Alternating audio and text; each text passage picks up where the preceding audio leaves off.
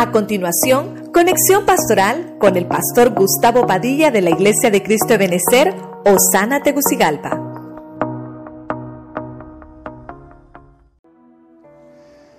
Dios les bendiga, mis hermanos, nuevamente. Estamos acá ya en nuestro segundo turno para el día de hoy con nuestro culto de Santa Cena. Recuerde que estamos en Santa Cena. Así que vamos a, inmediatamente comenzar. Quiero que busque el libro de Deuteronomio, capítulo 28, verso 5, en la versión del lenguaje sencillo.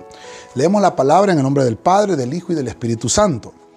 Dios los bendecirá en sus hogares, en sus viajes y en todo lo que hagan. Siempre serán muy felices en el país que Dios les dará nunca les faltarán alimentos y siempre tendrán pan en la mesa. Dios les dará a ustedes la victoria sobre sus enemigos.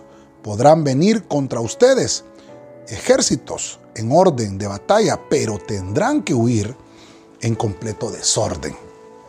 Voy a, tomar esa palabra que me llamó la atención y acabamos de leer tres versículos, del versículo 5 al 8 y me llamó la atención porque dice, Dios los bendecirá en sus hogares. Y como estamos eh, ya en nuestra tercera Santa Cena, en, nuestras casas, en nuestros hogares, pues traté de buscar algo aquí que el Señor ponía en mi cabeza, en mi mente, ¿verdad? Tal vez el, el tema de hoy lo iba a tocar de otra forma, pero Dios es el que manda y Dios es el que nos dio su palabra. Entonces voy a tratar de tocar con usted un tema que lleva por nombre Nunca faltará bendición. Así que ayúdeme a orar, usted que está en casita, váyase preparando con el pan, con el vino, para que al final pues podamos participar todos de la mesa del Señor. Padre Celestial, te damos gracias nuevamente, una vez más, venimos a pedirte ayuda, necesitamos de tu auxilio y tu socorro para que puedas hablarnos en este día, Señor. Sabemos que siempre que invocamos tu nombre, Señor, tú nos hablas y este día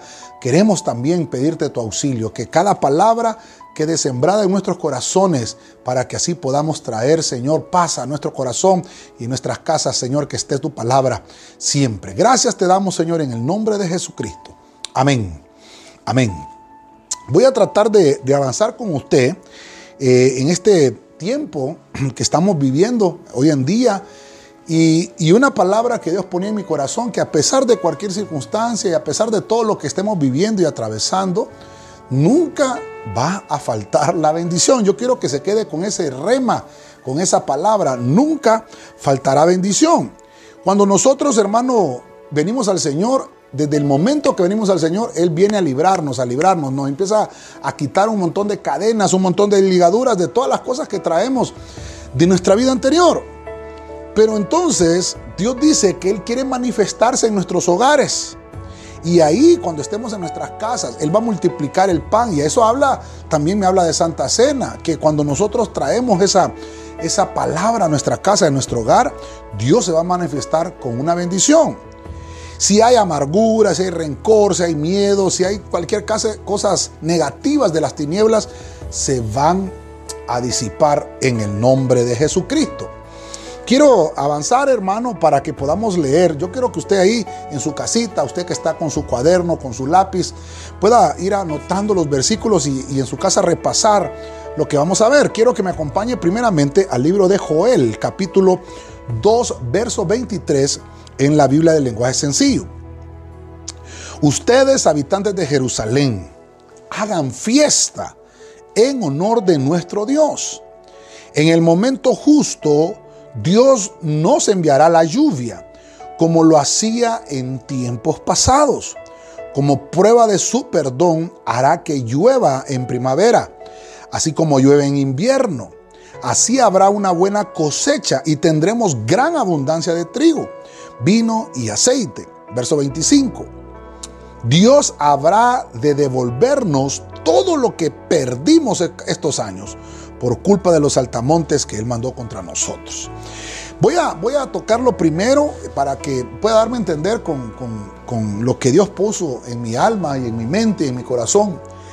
Y una de las cosas que nunca van a faltar, fíjese esto, yo quiero mostrarle esto. Tal vez vamos a ver algunas cosas, pero hay muchas cosas en las cuales Dios dice que nunca nos va a faltar, pero me llamaron mucho la atención estas porque dice que una de las primeras cosas que nunca va a faltar es la lluvia, jamás. Nunca va a faltar, aunque los hombres digan cualquier cosa. Eh, y mire que este año lo habían profetizado y habían dicho que no iba a llover y mire cuánta lluvia tenemos. Pero me, me, gustó esta versión y por eso quiero compartirlo, porque la lluvia es señal de prueba que Dios nos ha perdonado. Dice acá que nosotros tenemos que hacer una fiesta. Y yo este día que estamos en esta mesa del sexto mes, oiga bien, estamos en la mesa del sexto mes, tenemos que hacer fiesta. Es una fiesta, es una conmemoración. Pero dice que esa lluvia Él la va a enviar como se tendría que enviar en tiempos pasados. O sea que hoy vamos a empezar a, a declarar esta palabra. Y eso es una prueba del perdón del Señor sobre nosotros. Entonces, no tenemos que olvidarnos, hermano, de que nosotros somos hechura del Señor y que todo lo que nos pasa y nos sucede es porque Dios quiere que suceda en nosotros. Las bendiciones que el Señor nos ha prometido es para los que sinceramente y los que fielmente creemos a su palabra. Porque hay muchas promesas del Señor, pero obviamente no se cumplen en aquellos que no creen. Porque hay gente que dice, ¿cómo es que el Señor promete tal cosa en su palabra, pero nunca se ha cumplido? Bueno, porque tal vez esa persona no creyó, pero usted que cree y yo que creo, esa palabra va a funcionar. Me llama mucho la atención porque algo que nunca va a faltar, la lluvia es una bendición y creo que lo estuvimos proclamando desde que entramos en esta cuarentena, desde el mes de marzo y me recuerdo muy bien que el último día de marzo, hermano, empezó a llover. 31 de, de marzo, si no mal recuerdo, ya el primero de, perdón, eh, eh, de, abril, perdón, 31 de abril. Luego caímos a mayo, que es el, donde dice la gente, estábamos esperando el agua como agua de mayo.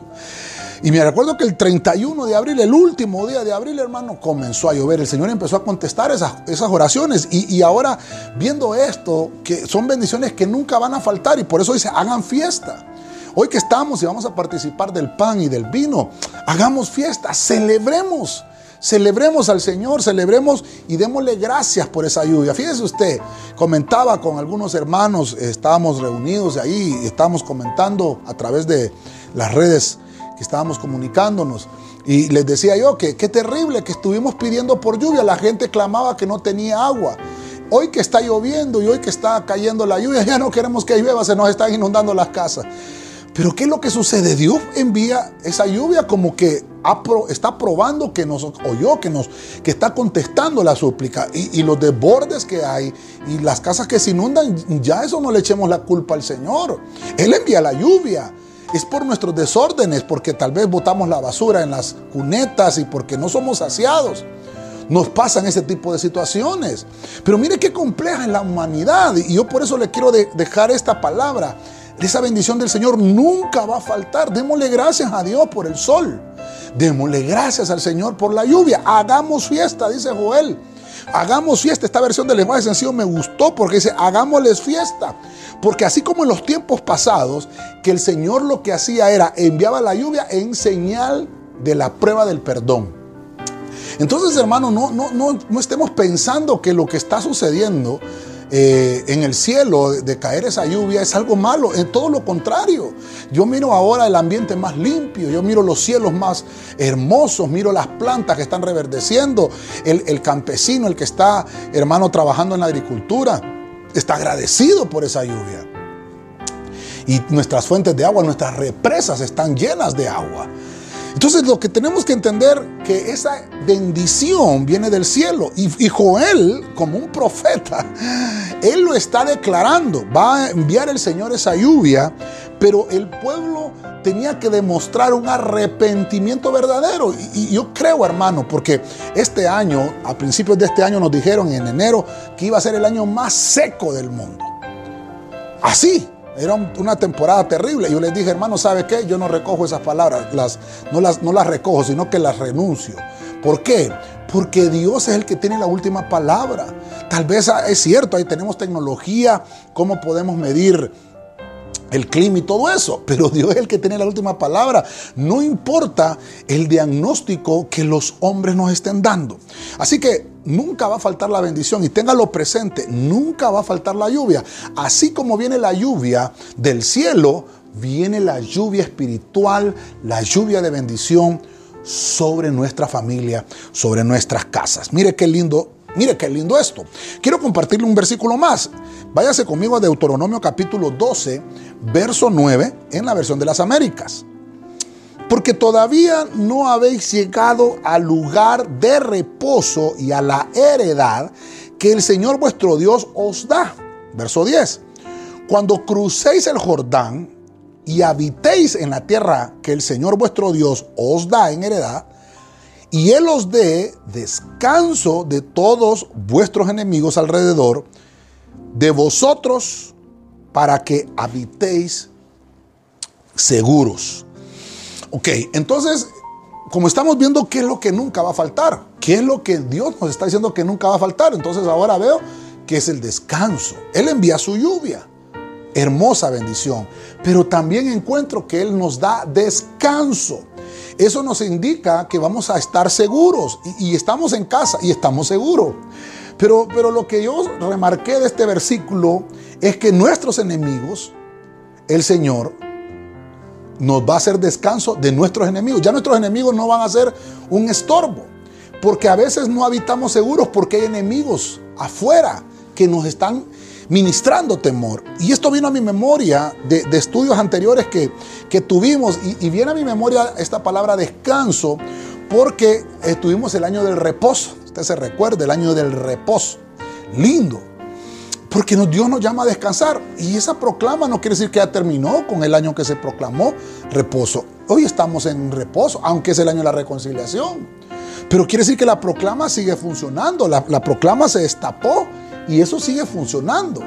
Y entonces, mire que Dios nos dice en Deuteronomio que el pueblo de Israel no había llegado todavía al lugar donde Dios quería. En Deuteronomio ellos no han llegado a la tierra prometida.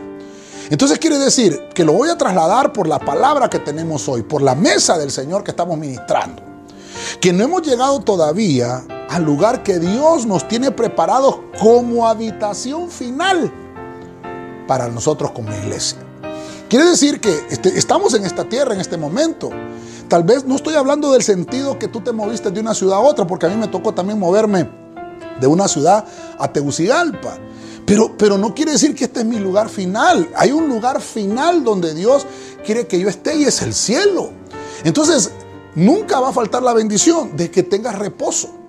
Esa bendición de que vas a habitar seguro, porque no has llegado todavía al lugar que Dios preparó para ti. Obviamente en el transcurso, en el peregrinaje de este camino, vas a pasar por lugares. Aquí estamos viendo, hermano, que, que la Biblia muestra que Israel tenía que cruzar el Jordán antes de llegar a, Canaán. Ya lo hemos visto en otras ocasiones. Y, y, hemos visto que Jordán significa humillación. Y entre sus acepciones también significa el que desciende, es descender para poder obtener un descanso del Señor. Entonces, si descendemos de nuestros orgullos, de nuestra altivez, y entendemos que solamente Dios es el único que puede darnos ese, ese rescate, vamos a obtener la bendición. Voy a leer porque dice que nos va a dar descanso de nuestros enemigos. Entonces voy a recordar un versículo en Josué 11.3. Voy a recordar lo que dice. Al cananeo que estaba en el oriente y al occidente, al amorreo, al hitita, al fereceo y al jebuseo en la región montañosa y al Ebeo al pie del Hermón en la tierra de Mizpa. Entonces, aquí le estoy mostrando un versículo y creo que le tengo marcado acá 1, 2, 3, 4, 5, 6. 6, seis enemigos del reposo del, del, pueblo de Dios. Pero se agregó uno más, no lo traigo a colación, pero está más adelante, que son los jerjeseos. O sea, al final eran siete pueblos que estaban en contra de lo que Israel estaba tomando como promesa de su descanso. Entonces, para, para solamente para, para refrescarle, esto lo toqué en el año del reposo. Entonces, estos son los siete enemigos que tiene la iglesia, que son enemigos del reposo, y quiero que lo miren en la pantalla. Estos, estos, estos enemigos, usted puede ver ahí, el cananeo me está hablando que es un mercader. es uno que vende todo, incluso la fe. El amorreo, que es lo que ministra? Amargura. El eteo, terror, miedo, pánico. El fereceo, eh, significa que es el campo, que es el mundo, es dejar de ver a Dios y ver lo del mundo. El jebuseo es un camino trillado, no pasar de lo mismo, ser la burla. Mire usted, el, el significa deshonra, vergüenza. El, el jerjeseo, morador del barro, significa en algunas versiones, pero también es una tierra mezclada con agua. Creo que me salté el, el eteo.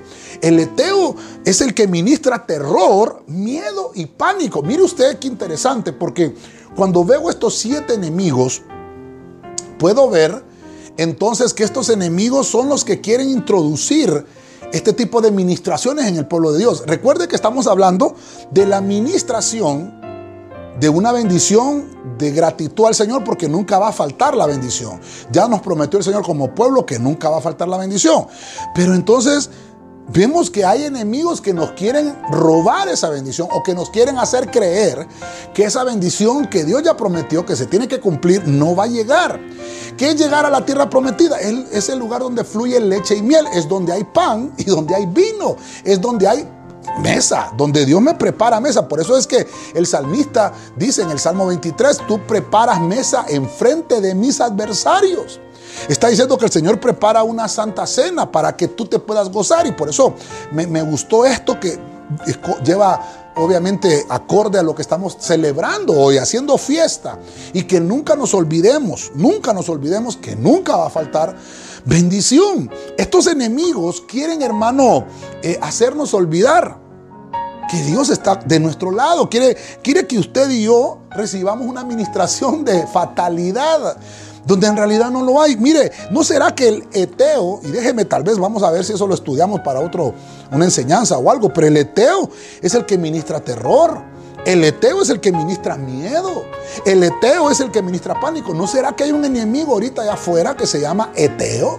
Porque es una potestad espiritual de las tinieblas que está ministrando miedo en la población. A veces miramos las noticias, hermano, y estamos completamente desinformados de lo que está pasando y de lo que está sucediendo. Pero yo quiero decirte, hay, enemigos allá afuera que te quieren quitar el descanso y el reposo. Hermano, Dios nos tiene descansando en casita, estemos tranquilos. Aprovechemos el tiempo y, y, busquemos la palabra, participemos de la mesa. Si nos toca participar, si hay un ayuno, participemos de un ayuno, qué sé yo que leamos la palabra, que no nos enfriemos como hijos de Dios. Mire que este tiempo, hermano, para mí ha sido de mayor ocupación que otros tiempos. Aunque la gente dirá, están en cuarentena, están los pastores descansando, panza arriba, ¿verdad? No, hermano. Es cuando más trabajo hemos tenido en este tiempo y damos gloria a Dios por eso porque para eso fuimos llamados. El momento de buscar la palabra y trasladársela, el momento de buscar lo que Dios quiere para su pueblo, porque Dios no quiere que su pueblo perezca. Dios quiere que entremos a la tierra de bendición porque este no es el lugar final. Este, esta tierra no es tu lugar final. Falta el cielo. Así que anímate, hermano. Muy pronto salimos de esta cuarentena y vamos a llegar al lugar donde Dios quiere que nosotros estemos. Mire, ¿cómo, cómo puedo ministrarle esto? Porque estos enemigos, hermanos, fíjese usted que ese jerjeseo significa tierra mezclada con agua. Al Señor no le gustan las mezclas. Eso ya lo hemos enseñado. Pero a veces nos mezclamos con pensamientos de otras personas, hermano, porque los diagnósticos o dictámenes que allá afuera se dan pueden ser muy humanos. Ya le dije yo, y ya vimos el punto de la lluvia. Si vemos que, que dijeron que no iba a llover, ¿y por qué está lloviendo? Entonces, si dijeron que este virus nos va a matar. ¿Y por qué estamos vivos todavía? Día 84, si no me equivoco, estamos ya en este domingo. Quiere decir, hermano, que hasta el día de hoy, démosle gracias al Señor que estamos sanos. Y, hemos recibido testimonios de hermanos que ya estuvieron contaminados, pero están sanos, no murieron. Entonces, esas cosas son las que debemos de, traer y de ministrar y trasladárselas, contarlas. Usemos las redes sociales y demos testimonio de que tenemos un Dios que va a cumplir lo que prometió. Nunca va a faltar su bendición. Vamos a, caminar un poquito más adelante y nos vamos a ir al profeta Jeremías. Váyase conmigo ahí, al profeta Jeremías capítulo 30, verso 17, Félix Torres Amat. Porque yo cicatrizaré tu llaga y curaré tus heridas, dice el Señor. Ellos, oh Sión, te han llamado como la repudiada. Esta es, dicen, la que no tiene quien la busque o pretenda. Verso 18. Pero esto dice el Señor, yo haré que vuelvan los cautivos que habitan en las tiendas o tabernáculos de Jacob y tendré piedad de sus casas y seré y será reedificada la ciudad en su altura y fundamento el templo y fundado el templo según su anterior estado. Esto, es una palabra, hermano, calidad. Es la Félix Torres Amad. Me gustó mucho porque estoy en el punto número 3 y es una, una bendición que nunca va a faltar. Es la sanidad. Y, y perdóneme que tal vez usted dirá, pastor, ¿cuántas veces nos ha hablado de la sanidad? Las veces que sea necesario lo vamos a ministrar, pero lo que Dios quiere es que no se le olvide. Mire, no va a faltar la lluvia y nunca va a faltar el descanso. Y ahora Dios te dice, nunca va a faltar la sanidad, no te olvides. Y usted me dirá, pastor, pero fíjese que estoy enfermo, fíjese que estoy mal, que todavía no se me quitan los dolores. Toma esta palabra, anótela. Porque entonces Dios dice, ah, tienes heridas. Estás sintiendo todavía que no te sanas. Es porque tienes heridas que no han sido atendidas. Entonces dice Dios en este verso, voy a atender tus heridas, atenderlas. En la Santa Cena es que tú le prestes al Señor tu cuerpo para que Él atienda tus heridas yo voy a cicatrizar tu llaga. Eso es lo que nos promete el Señor. Voy a curar tus heridas. Eso lo dice el Señor. No, no lo estoy diciendo yo, lo está diciendo el Señor en su palabra. Dice que nos han llamado los repudiados. Nos dicen los que no tienen alguien, hermanos, que los vaya a buscar. Mire qué terrible. Hermanos, ministraciones del enemigo que no quiere que nosotros hagamos. Pero dice el Señor que Él, él va a hacer que volvamos los que estuvimos cautivos, los que estuvimos en nuestras casas. Hermanos, esta es palabra para nosotros, que ya llevamos 84 días en este encierro. Los va a llamar el Señor para que vayamos al tabernáculo. Mire, y que vamos a, Él dice, va a tener piedad de nuestras casas y vamos a ser edificados. Y me llama mucho la atención que nos va a regresar a nuestro estado, a nuestro estado anterior. Eso es lo que quiere Dios, que volvamos al estado anterior. Mire, tal vez allá afuera están predicando, hermano, los hombres, los humanos, y, y están declarando los hombres, hermano, terrible, un nuevo orden mundial. Y renunciamos en el nombre de Jesucristo, porque la iglesia del Señor tiene que distinguirse en medio de toda esta pandemia. Nosotros renunciamos a eso. Por eso es que decimos, nunca va a faltar la bendición. Va a haber salud, va a haber sanidad de nosotros. Afuera van a decir que el virus está matando gente y que el Amén, amén. Bueno, está bien, si ustedes lo dicen. Pero para nosotros que somos un pueblo, Dios dice que nunca va a faltar la bendición. Y una de las cosas que nunca va a faltar es la sanidad. Nunca va a faltar alguien que atienda nuestras heridas. El Señor dejó las iglesias para que se atiendan los enfermos. El Señor dejó las iglesias para que se atiendan los que están heridos. El Señor dejó la iglesia para que haya bálsamo de salud y de sanidad sobre su pueblo. Las heridas incurables para el hombre para Dios son oportunidades de demostrar su poder milagroso. Quiere decir entonces, hermano, que cuando Dios está a favor de su pueblo, ninguna plaga y ninguna epidemia va a tocar tu morada. Cuando estamos viendo esto, podemos decir, ¿quién es esta repudiada? Que nadie quiere, quiere buscarla. A veces hay gente que nos ha dicho, pastor, me han estigmatizado porque fíjese que tengo un familiar que tenía esta enfermedad y ahora ya nadie me quiere hablar y, me han cerrado puertas. Hermano, qué administración terrible de esta enfermedad, de este virus, estigmatizando a la gente. Nos están diciendo, hermano, eh, mire usted qué terrible los valores de los derechos humanos, que no entren los ancianos a, las congregaciones, que no entren los niños. Eh, en las últimas noticias que hemos visto, tuvieron que algunas, algunos establecimientos que pusieron esos rótulos en sus entradas, que decían, no va a pasar un anciano, no va a pasar un niño, tiene que... Mire qué terrible. Gracias a Dios que desde hace tiempo atrás tuvimos una posición. Nosotros vamos a abrir la iglesia cuando todos podamos ir a la iglesia. La iglesia no puede participar de una discriminación como la que está ocurriendo en el mundo. Nosotros como iglesia somos la luz del mundo. Eso dice la Biblia. Somos la sal de esta tierra. Somos los que le damos el sazón. Allá afuera hay insipidez. Hay hombres que no tienen tacto, no tienen olfato, no tienen gusto. Y hermano, la, la, humanidad es lo que menos les interesa. Tienen sus propios intereses. Y que Dios reprenda esa obra satánica y diabólica en el nombre de Jesús. Nosotros como iglesia tenemos que entender que Dios atiende al que está herido. Dios atiende, hermano, al que está enfermo. Ya, ya se lo mencioné en unas prédicas anteriores. Dios le ponía sus manos a los leprosos, hermano, sin temor a contaminarse, porque Él produce salud. Dios es nuestra sanidad, Dios es nuestra fuerza, Dios es nuestra fortaleza. Obviamente Dios va a recompensar tu esfuerzo, hermano. Dios está por nosotros. La pregunta es, ¿está Dios por ti? Porque usted me dirá, pastor, ¿por qué me pregunta eso? Porque si tú crees en el Señor, si le entregas tu vida, Él va a estar a favor tuyo. Y te voy a decir algo, aunque no tengas a Cristo en tu corazón, Él siempre está a favor tuyo. Pero te está diciendo y te está dando una oportunidad. Confiesa a Jesús en tus labios para que puedas gozar de todas estas bendiciones, porque dice que nunca va a faltar la bendición de la sanidad. Dios no te está llamando para que vengas a sus pies y hermano, y más bien te enfermes. Dios no te está llamando para que vengas a, a congregarte, para que vengas a ser restaurado a tu estado anterior para que estés enfermo. Él tiene una administración. Él tiene una palabra de bendición que nunca va a faltar la bendición de la salud y que nunca va a faltar la bendición de la sanidad. Entonces, antes de que me emocione más un poquito, voy a, leer otro pasaje. Retroceda conmigo a Éxodo capítulo 23, verso 25. Vamos a leer la versión oro. El Señor Dios tuyo vas a servir, para que yo eche la bendición sobre tus panes y tus aguas, y destierre de ti las enfermedades. Verso 26. No habrá en tu país mujer que aborte o sea estéril, y prolongaré los días de tu vida. Entonces, voy a, mencionarle la cuarta cosa que encuentro en la Biblia que nunca va a faltar. Nunca va a faltar esta bendición. Mire, alimento.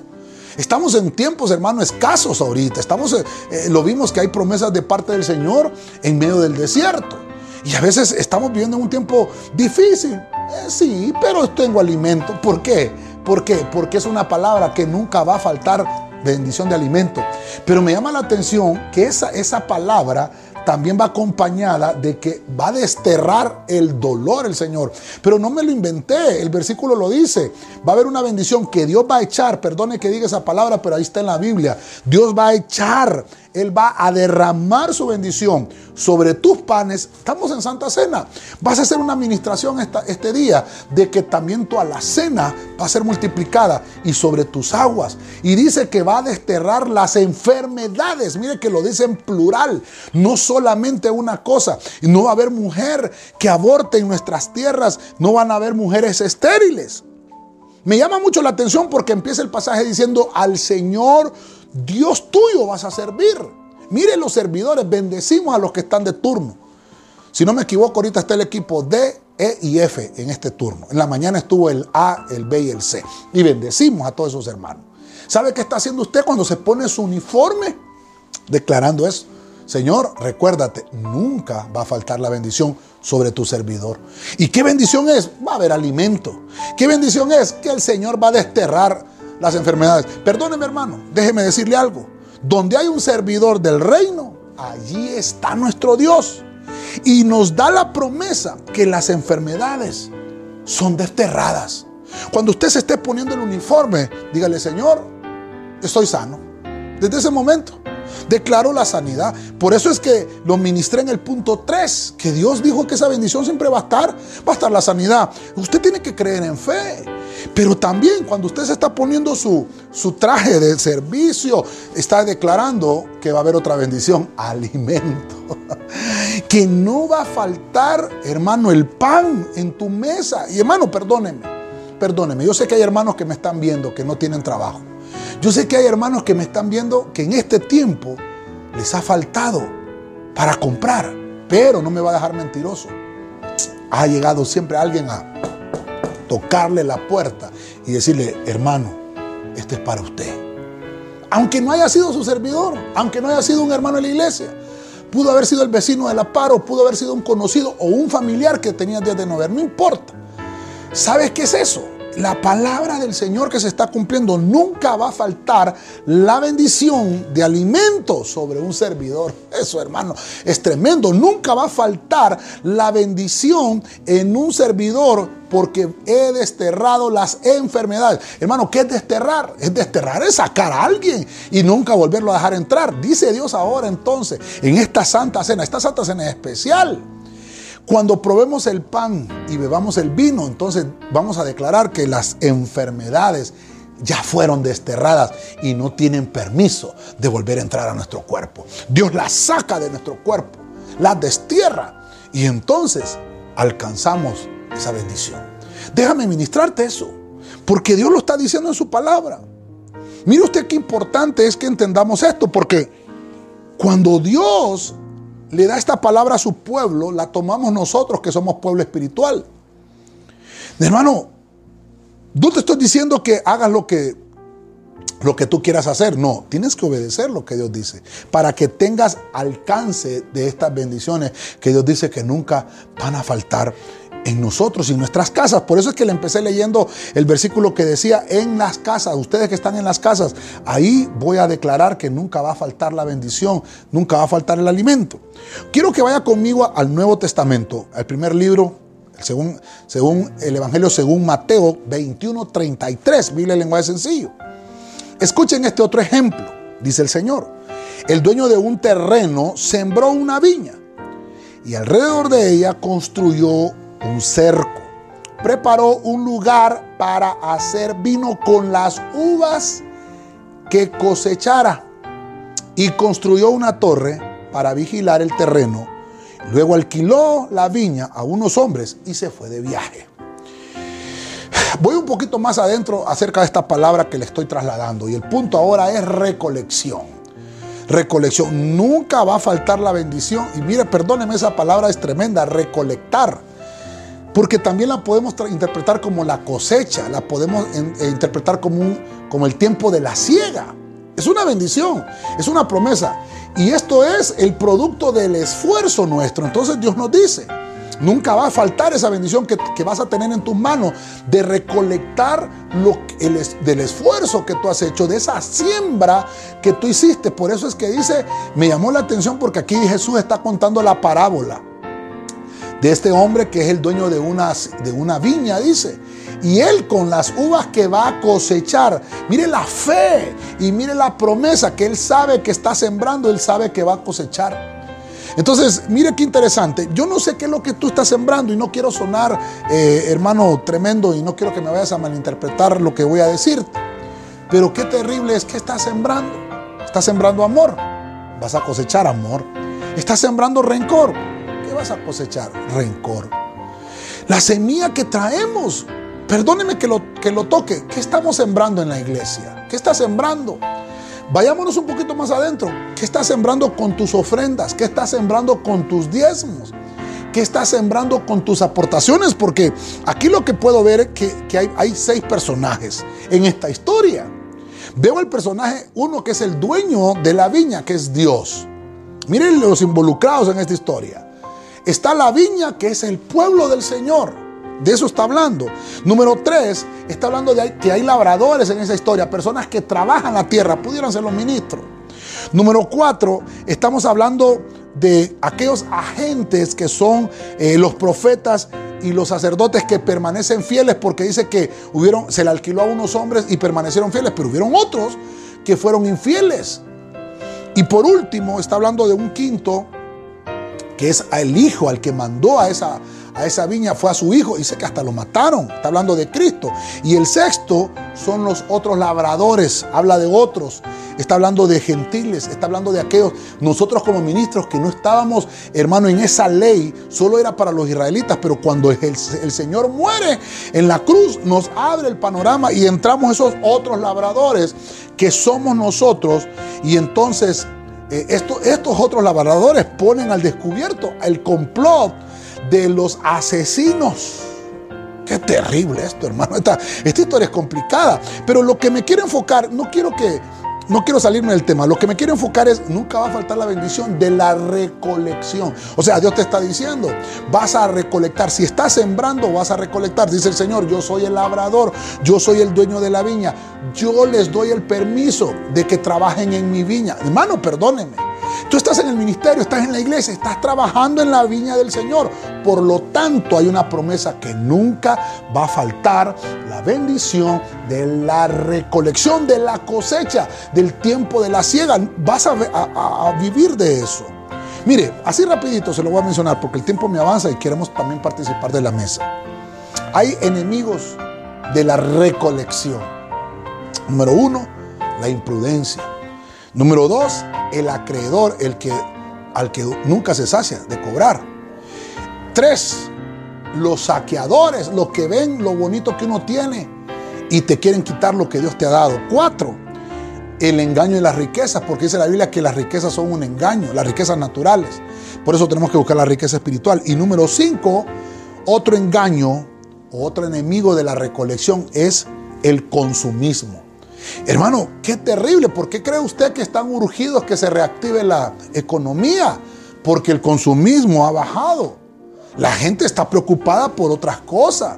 Hoy la gente está preocupada por su alimento y por su salud. Eso es, eso es lo básico ahorita. Eso es lo principal. Entonces Dios dice, la bendición nunca va a faltar. Pero ¿de qué cosas? Dios te va a proveer siempre el alimento y Dios te provee la salud. Y con eso siéntate servido. Pero el consumismo es un enemigo de la recolección. Por eso es que debemos de entender qué es el consumismo. Cosas que queremos comprar, cosas que no necesitamos. Creo que en uno de los temas que hemos desarrollado, más de 50 temas que, hemos desarrollado en esta cuarentena, en alguno de ellos le mencioné, no me recuerdo en cuál, pero le mencioné que qué cosas había comprado usted en el pasado, antes de esta cuarentena, que ahorita se está dando cuenta que no las ocupa para nada. Entonces tenemos que aprender que en esta cuarentena tenemos que comprar las cosas que necesitamos en realidad. Yo creo que si ya no lo aprendemos ahorita, hermano, ¿qué tendrá que hacer Dios para que lo entendamos? Pero hay que comprar lo que necesitamos, porque, hermano, perdóneme, perdóneme. Mire qué terrible. Le decía a algunos hermanos, para los borrachos está difícil esta cuarentena. Para los que fuman está terrible esta cuarentena, hermano. Porque uno que fuma es el que está más propenso a adquirir la enfermedad. Y ojalá dejen de fumar de una vez por todas, hermano. Eh, los borrachos por, de una vez por todas, hermano, que Dios los convierta, que Dios toque sus corazones. ¿Cómo van a poder hacer aunque se reactive la economía? Irse a tomar un trago no va a ser fácil, ya será el Señor, hermano ya va a ser del Señor que no van a poder llegar a tomarse un trago. Tomemos conciencia. Estos tiempos nos van a ayudar a nosotros y tenemos que sacar lo mejor de nosotros. Mire, el tiempo me avanza, el tiempo me avanza. Todavía tengo que decirle dos cositas más, todavía dos versículos más que leerle. Váyase conmigo a Zacarías 9:12, la, la nueva traducción viviente. Regresen al refugio. Ustedes, prisioneros que todavía tienen esperanza Hoy mismo prometo que les daré dos bendiciones por cada dificultad. Ay, hermano. Yo le decía por la mañana, hay versículos que voy a poner en el Facebook. Bueno, tengo otro más. Este me gustó mucho en esta, esta traducción viviente. Nunca va a faltar refugio. Hay una bendición que nunca va a faltar, el refugio. Quiere decir que cuando tú llegas a un refugio es cuando llegas a tu casa. Creo que lo vimos la vez pasada. Hablamos de la familia y hablamos de que nuestra familia tiene que ser un refugio. Las dificultades se superan en los refugios. Cuando tú llegas a un refugio, te dan alimento. Por eso es que dice, dice aquí el Señor en Zacarías, regresen al refugio, hermano. ¿Cuál ha sido tu refugio espiritual? La iglesia. Entonces Dios te dice, vas a tener que regresar. Ustedes los que estaban prisioneros, hermanos, y esto prácticamente nos están, nos están dando eh, cárcel, casa, casa por cárcel. Aunque estamos siendo bendecidos. Pero dice, tienen esperanza, todavía tienen esperanza.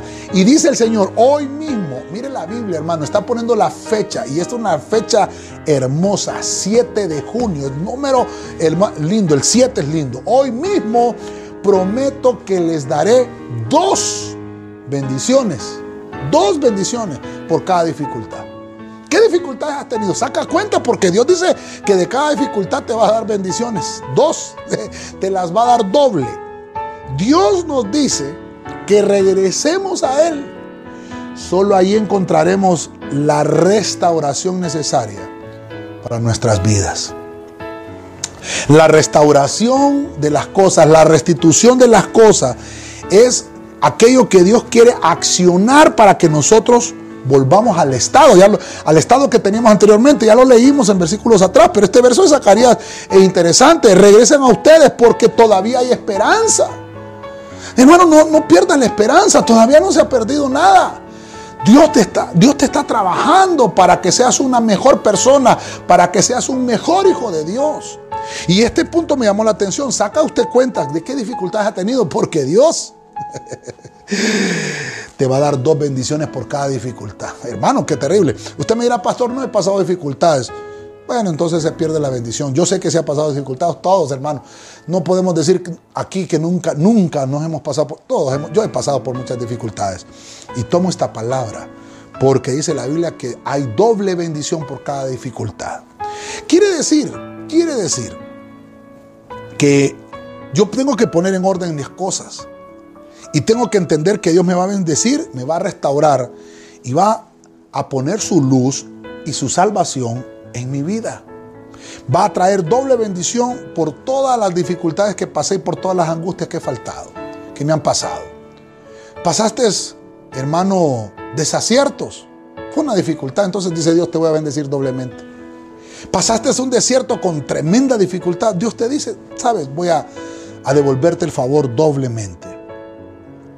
La restauración de, nuestra vida nos hace, hermano, estar en la presencia del Señor y nos hace apartar lo precioso de lo inmundo. Creo yo que en estos días tenemos que entender que ha sido, hermano, bueno y que ha sido malo. Hoy lo podemos entender, hermano, hay un revuelo ahí por ese dichoso avatar en las redes sociales, hermano. Terrible. ¿Sabe qué le voy a decir de eso? ¿Sabe cuál le voy a decir? No mezclemos esas cosas. ¿Sabe por qué? Hay otras cosas más feas que se han hecho. ¿Por qué hablan del avatar perfecto? Háblenlo, critiquenlo y díganlo. No quiere decir que estoy a favor, solamente estoy poniendo mi punto de vista. Pero ¿por qué no hablan de, de los TikTok? Porque a veces colamos las moscas y nos tragamos los camellos. Y ahora nos convertimos en jueces de todo mundo, hermano. Perdónenme, perdónenme. No llamemos a lo bueno malo y a lo malo bueno. Hay muchas cosas malas que hemos hecho, peores que eso. Y satanizamos, terrible. Yo me recuerdo hace poco, hermano, antes de entrar a esta cuarentena, que satanizaron una película ahí en el Netflix y dijeron, quiten el Netflix los que son cristianos, que no sé qué. Y un montón, hermano, tienen otros tipos de, de redes sociales, tienen el YouTube tienen su Facebook, tienen su Instagram, tienen su Twitter. Y no es que sea malo, nosotros tenemos nuestras páginas, nuestras plataformas, pero no quiere decir que que sean malas, si las utilizamos para lo malo o dejamos entrar las cosas que son malas, nos van a afectar. Nosotros utilizamos nuestro Facebook y usted puede buscar mi Facebook y solo va a encontrar palabra del Señor, solo va a encontrar mensajes, solo va a em-, empezar a ver que comparto cosas que edifican. Pero ¿qué pasa con los cristianos? Somos hipócritas a veces, hermano. Solo le damos like a lo que supuestamente quieren que nos vean pero en, nuestra, en nuestro ocultismo, perdone que lo llame así, porque a veces cuando estamos en una red social nos metemos en un territorio del ocio, que es el territorio de una potestad que se llama leviatán. Y entramos a un ocultismo. Y empezamos a ver cosas, perdóneme, hay cristianos viendo pornografía en las redes sociales. ¿Y eso por qué no lo señalan? Entonces, no te estoy diciendo que botes el celular y lo quemes. Utilízalo, es una herramienta muy buena. Te sirve para hacer una llamada, para hacer una videollamada y ver a tu familiar en otro extremo. El Facebook te sirve para ver la prédica, lo que estás viendo en este momento. Pero hay unos que no lo saben utilizar, entonces lo utilizan para las cosas malas. Las cosas que son malas y que, y que no funcionan, deséchalas. Deséchalas. Pero no empieces a echarle la culpa al otro que lo hace.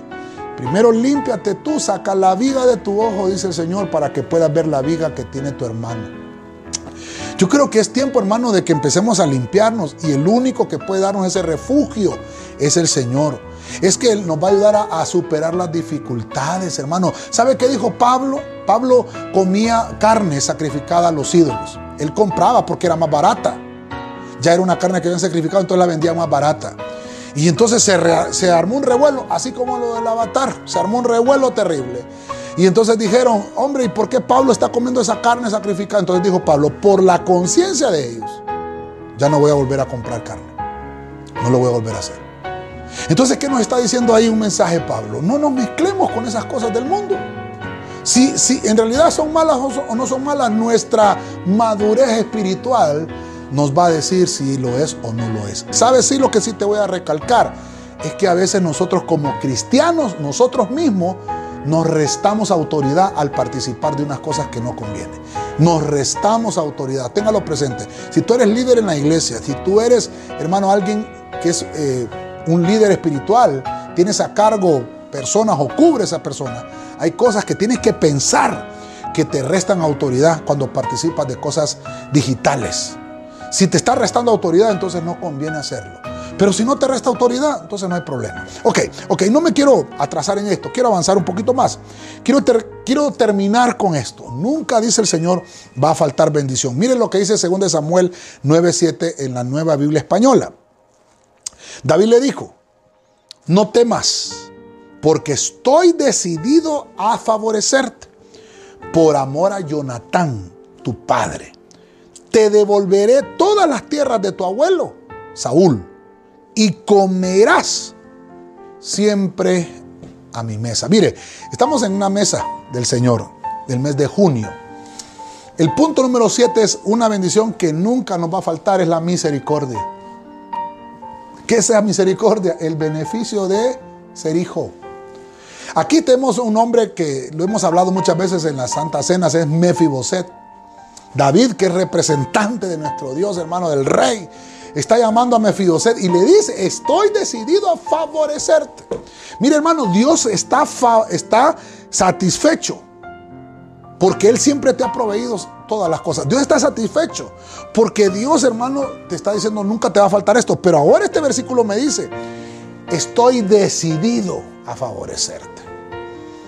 Por amor. Mire qué terrible eso. Y, una, y agrega, voy a devolverte Hermano, hay cosas que, se nos han estancado en esta cuarentena, hay cosas que quedaron congeladas. Entonces dice Dios, estoy decidido a bendecirte cuando, cuando regreses. Te voy a, devolver lo que, lo que habías perdido. Y no solamente eso, siempre vas a estar en la mesa, vas a participar siempre de la mesa del Señor. Al ser adoptados nosotros como hijos de Dios, obtenemos el beneficio que su misericordia nunca va a faltar. Tiene que tener presente eso. Dice la Biblia que sus misericordias son nuevas cada mañana. Cada mañana, nunca van a faltar.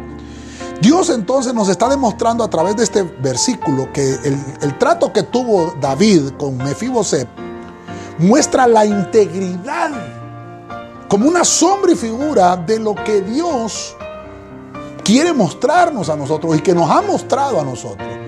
Y en la mesa lo hemos visto, cuando se sentó Mefiboset en la mesa no se le veían sus defectos, no se le veía que era lisiado de los pies.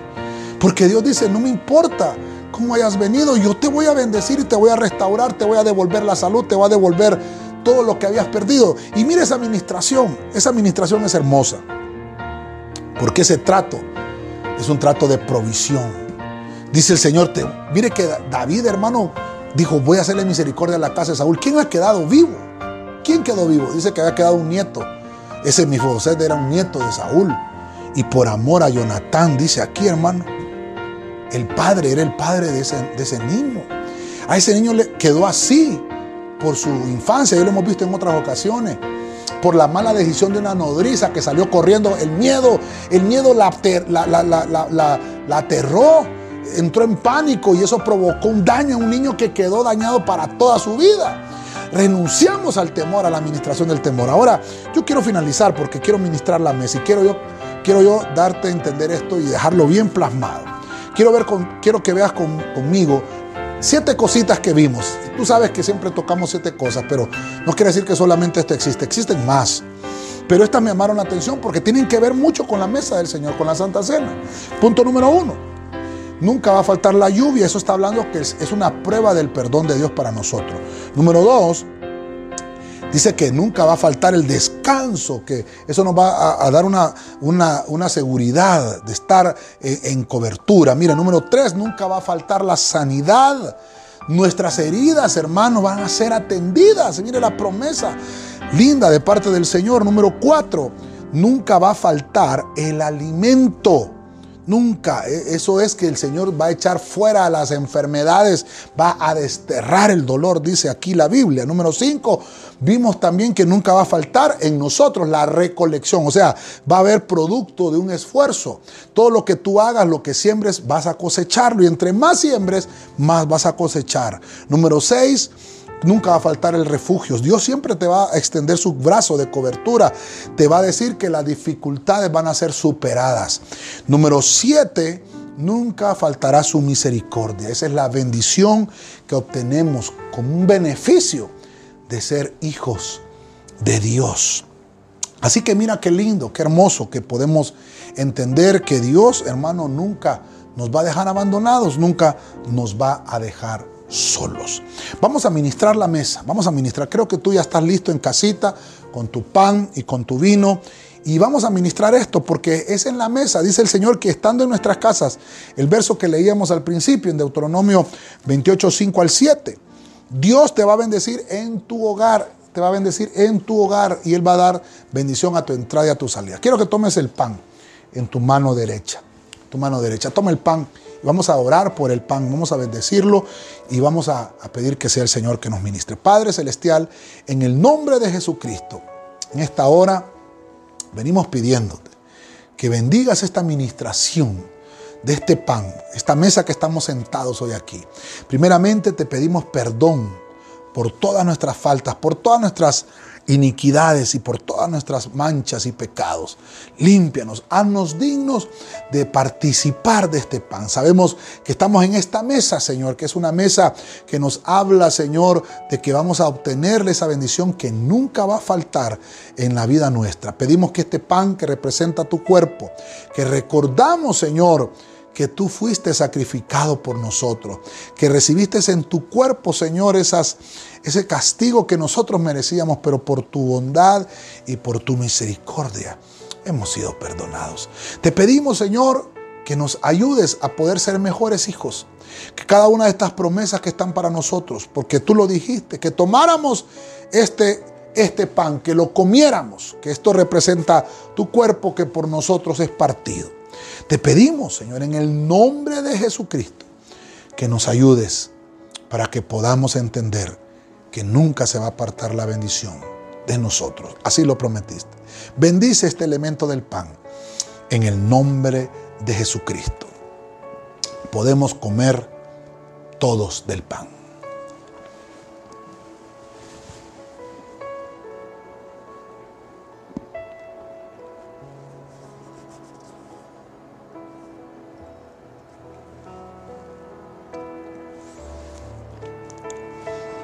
Dice la Biblia que después de haber cenado, después de haber comido, tomó, tomó la copa. Tomó la copa. Y voy a volver a hacerlo así como lo hicimos por la mañana. Vamos a servir el vino, así como el Señor también lo sirvió en su copa, diciendo que ese vino representa la sangre de Cristo.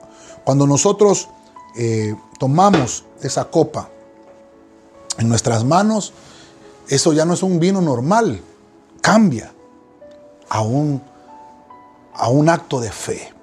Estamos declarando que esta es la sangre del nuevo pacto. Tomen la copa en su mano y oramos. Padre, en el nombre de Jesucristo, nuevamente nos dirigimos a ti, Señor, para que bendigas esta copa, este elemento del vino que ahora representa, Señor, tu sangre. Representa que ahora, Señor, nosotros somos nuevos, nuevas criaturas. Que ahora, Señor, somos pertenecientes a una nueva genética. En el nombre de Jesucristo declaramos que tú nos bendices y declaramos que esta copa representa el nuevo pacto en tu sangre. Te pedimos, Señor, por todas las enfermedades que están agobiando a tu pueblo, a tu iglesia. hemos leído tu palabra. Señor, porque esta copa es el nuevo pacto. Esta copa, Señor, hace que nosotros te recordemos todas las veces que lo hiciéramos. Así nos dijiste. Te pido, Señor, por todas las enfermedades que están anunciadas, que para nosotros no van a llegar, porque esta sangre en nosotros va a ser una marca de que no va a poder entrar ninguna epidemia a nuestra casa y a nuestra familia. Bendecimos esta copa y tomamos salud porque tú vas a atender toda herida y toda cicatriz, como lo dice tu palabra. Gracias, Señor, en el nombre de Cristo. Podemos beber todos de la copa.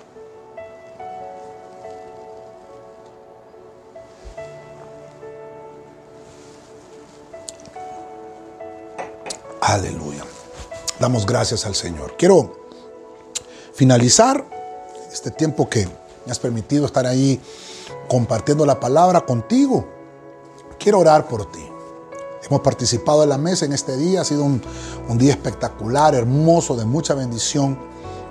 Pero quiero que oremos para que toda la bendición quede con nosotros y la tengas ahí en tu casa y en tu familia. Padre Celestial, en el nombre poderoso de Jesucristo, te damos gracias, Señor, porque nuevamente permites que podamos participar de esta mesa, ya tercera mesa en esta cuarentena.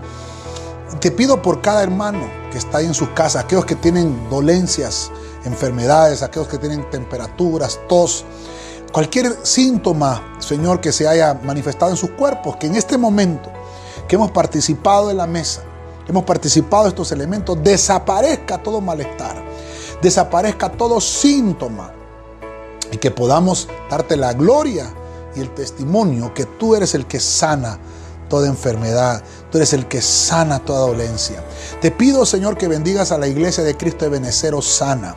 Ayúdanos, que cada uno de nosotros tenga un blindaje espiritual, que muy pronto podamos retornar y estar en la iglesia y congregarnos con libertad. Bendice Señor, las ofrendas, los diezmos y aportaciones que tus hijos están haciendo y realizando, que sean bendecidas. Esa siembra y esa cosecha, como le hemos enseñado, Señor, en tu palabra, nunca van, Señor, a quedarse sin recolección. Siempre va a haber cosecha y va a haber ciega de todo eso.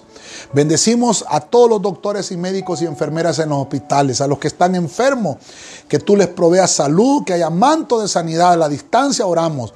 Creemos que la oración del justo puede mucho por los que están en la primera línea de batalla. Seas tú bendiciendo y proveyendo con sabiduría, Señor, toda salida necesaria. En los hogares, que esté tu paz en nosotros, que esté tu paz en nuestro corazón, para que podamos, Señor, ministrarlo también a toda nuestra familia. Gracias te damos porque nos has permitido y hasta el día de hoy, y sabemos que siempre va a ser así, vas a estar con nosotros en todo momento. Te damos gracias, Señor, una vez más, en el nombre de Jesucristo. Amén. Y amén. Gloria al Señor. Quiero darte las gracias nuevamente por permitirnos entrar a tu casa. Te bendecimos. Ha sido un privilegio para mí poder compartir la palabra, lo que Dios puso en mi corazón. Como te dije al principio, Dios cambió su palabra en mí y, me dijo, esto es lo que tienes que trasladarle. Así que con todo mi corazón para ti, de lo que Dios puso en mi corazón, te bendigo. Si ha sido de mucha bendición esta palabra, compártela siempre con tus amigos. Y por mi parte, solamente deseo siempre que el Señor esté contigo, que la sangre de Cristo te cubra poderosamente. Dios te bendiga.